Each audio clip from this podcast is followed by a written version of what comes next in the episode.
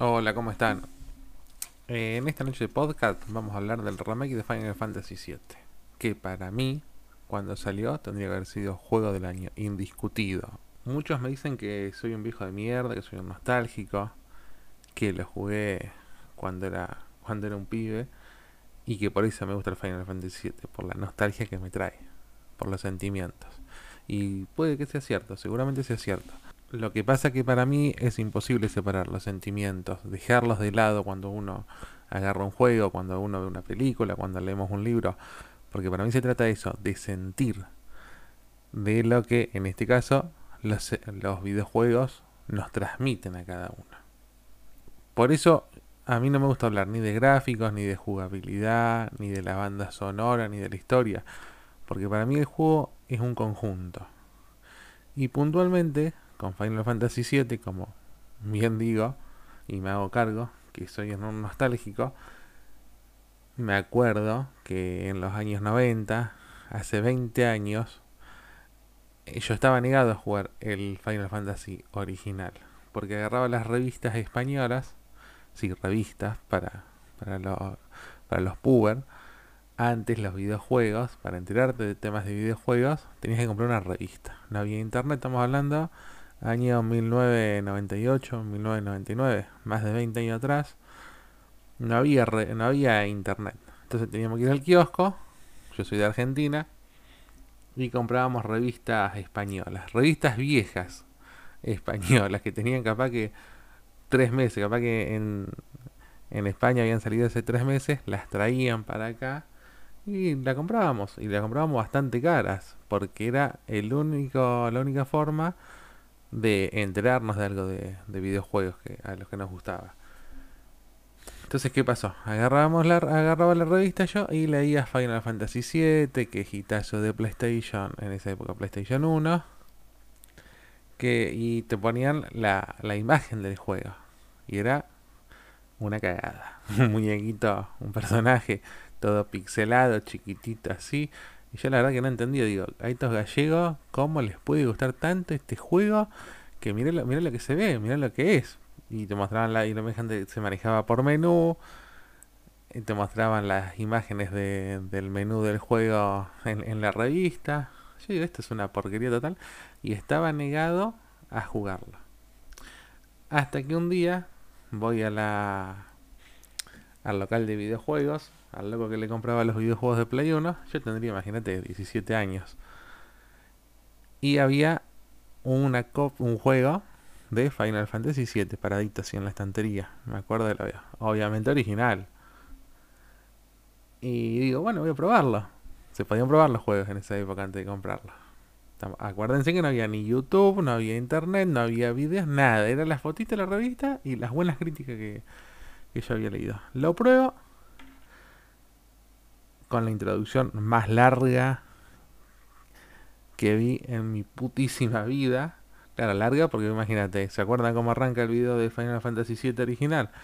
Eh, creo que arranca con Aerith, como se pronuncia, recogiendo una flor, la cámara hace un zoom para arriba, larguísimo, larguísimo, que no termina más, y ahí arranca el juego. Bueno, imagínate comerte toda esa intro con el vendedor cruzadito de brazo atrás tuyo eh, diciendo, dale, flaco, ¿lo va a comprar o no lo va a comprar el juego? ¿Qué vas a hacer? Entonces, bueno, listo. Lo probé, hice una peleita ahí, me encantó la música, la música me volvió loco y lo compré. Lo compré y me lo llevo a mi casa. Y en mi casa aluciné, me enamoré del juego.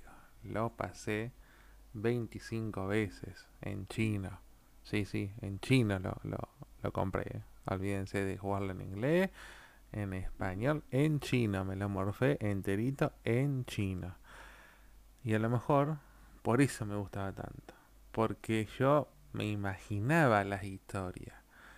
Imagínense no leer un texto, no entender una palabra, solamente los personajes, la música, la música era maravillosa. El entorno, las sensaciones que te causaba toda la ambientación. Y las historias, romance, salía con Tifa, salía con la florista, qué pasaba ahí, era toda, toda imaginación mía, era más o menos Céfiro, qué, qué pasaba, que era Genova, no entendía nada, pero en eso, en ese no entender nada, estaba la magia. La magia de recrear mi propia historia, de, tratar de adivinar a ver qué iba pasando en ese juego. Por supuesto, después me lo pasé en inglés. Y después, ya de, ya de mucho más grande, varios años después, llegó, conseguí una copia en español y me la pasé en español y deliré. Y, y, compraba revistas y sacaba los secretos.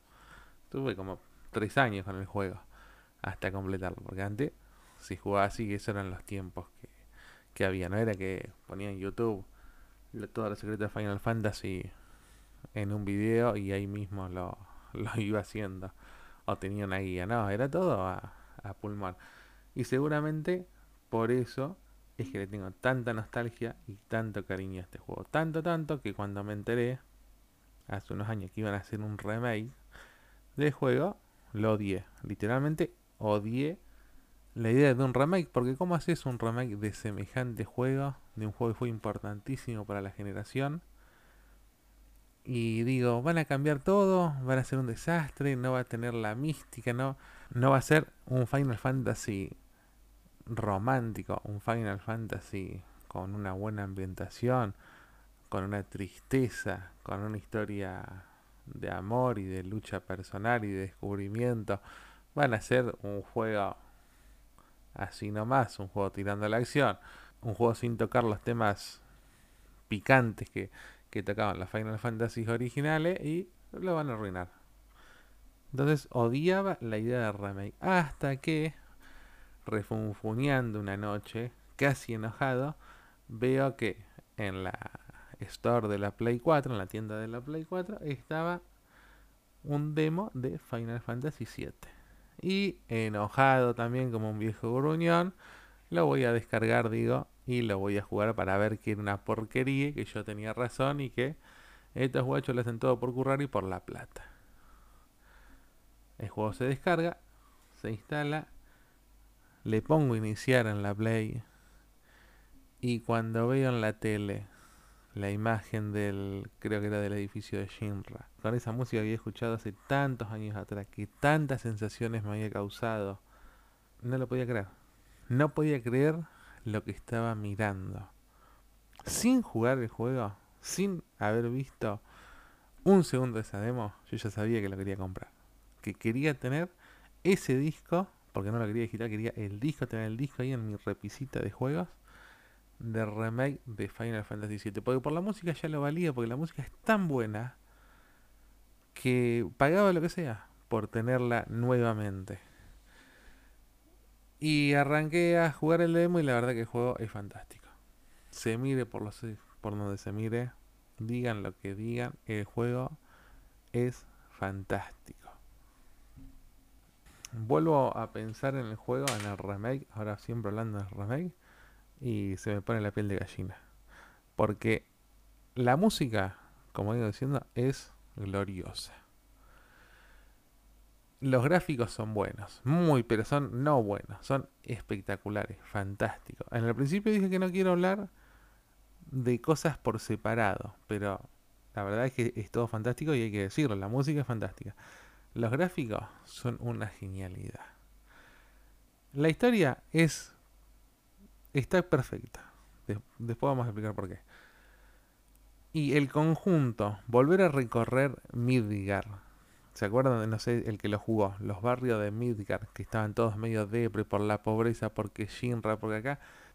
En, en este remake, volver a recorrer Midgar es fantástico, es increíble. Hace que todos tus sentimientos vibren. Caminas por los callejones y te detenés cada cinco minutos para mirar alrededor. Y ver el cielo cubierto por la plataforma de la ciudad superior, de la parte superior de la ciudad, es alucinante. Escuchar a las personas, a tus vecinos, que van comentando entre ellos los sucesos del juego, le da una atmósfera que es impagable. Las escuchas que hablan por su situación económica, que tratan de mejorar el barrio, todos tienen una historia que contar. Y lo que lo mejor, en lo que hago hincapié, es que todo desprende ese sentimiento de nostalgia y de tristeza que solamente lo hacían los Final Fantasy la Final Fantasy de la vieja escuela.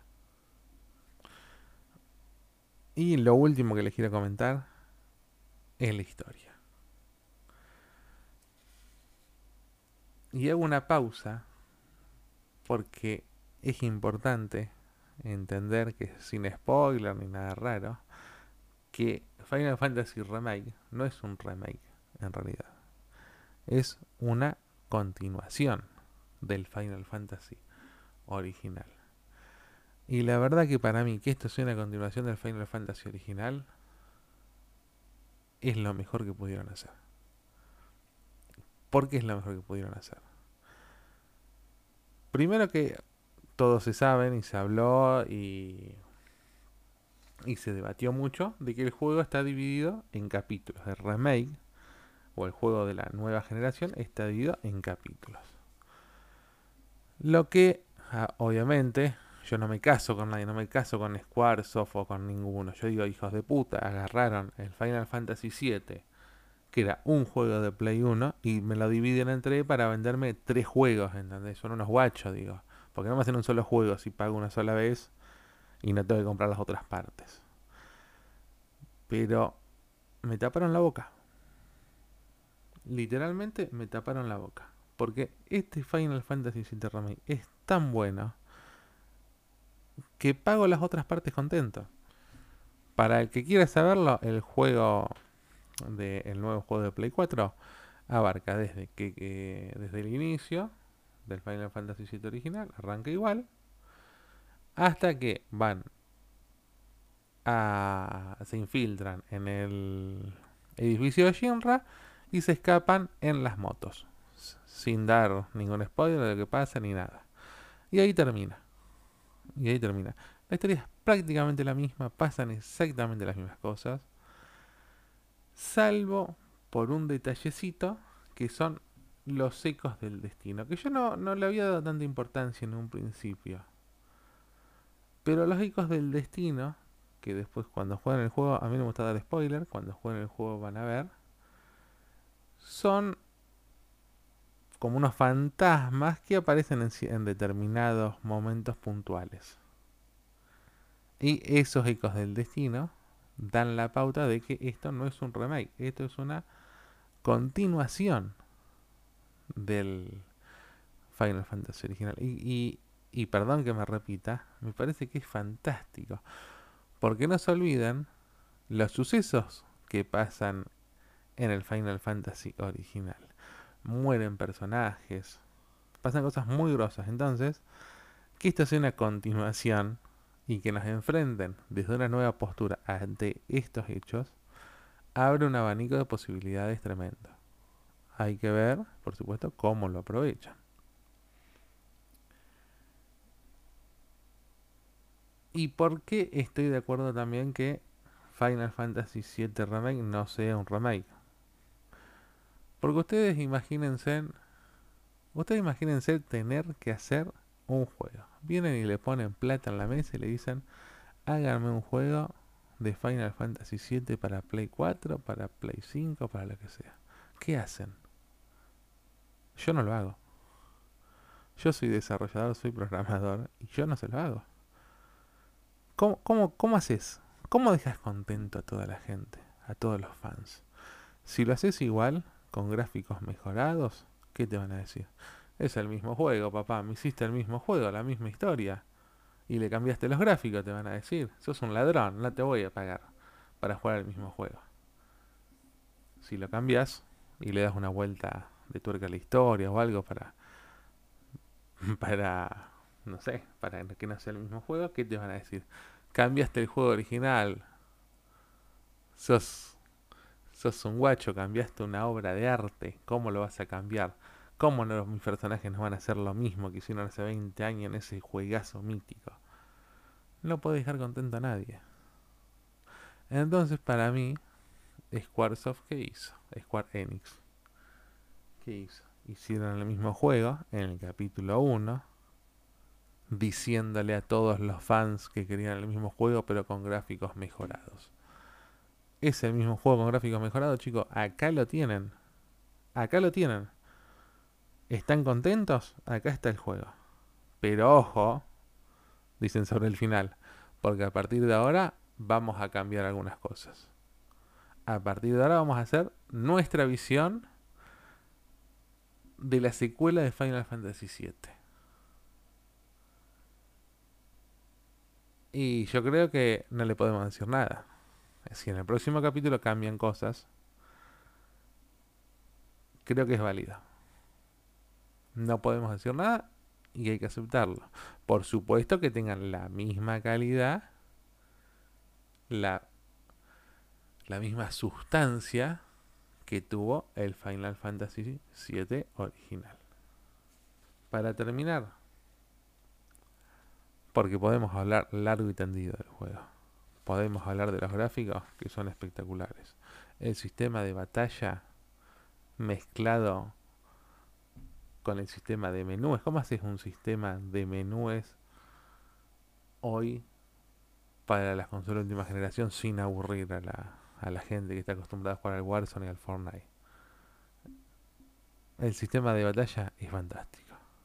La música dijeron lo original era lo que tenían que hacer, era lo único que les rogaba.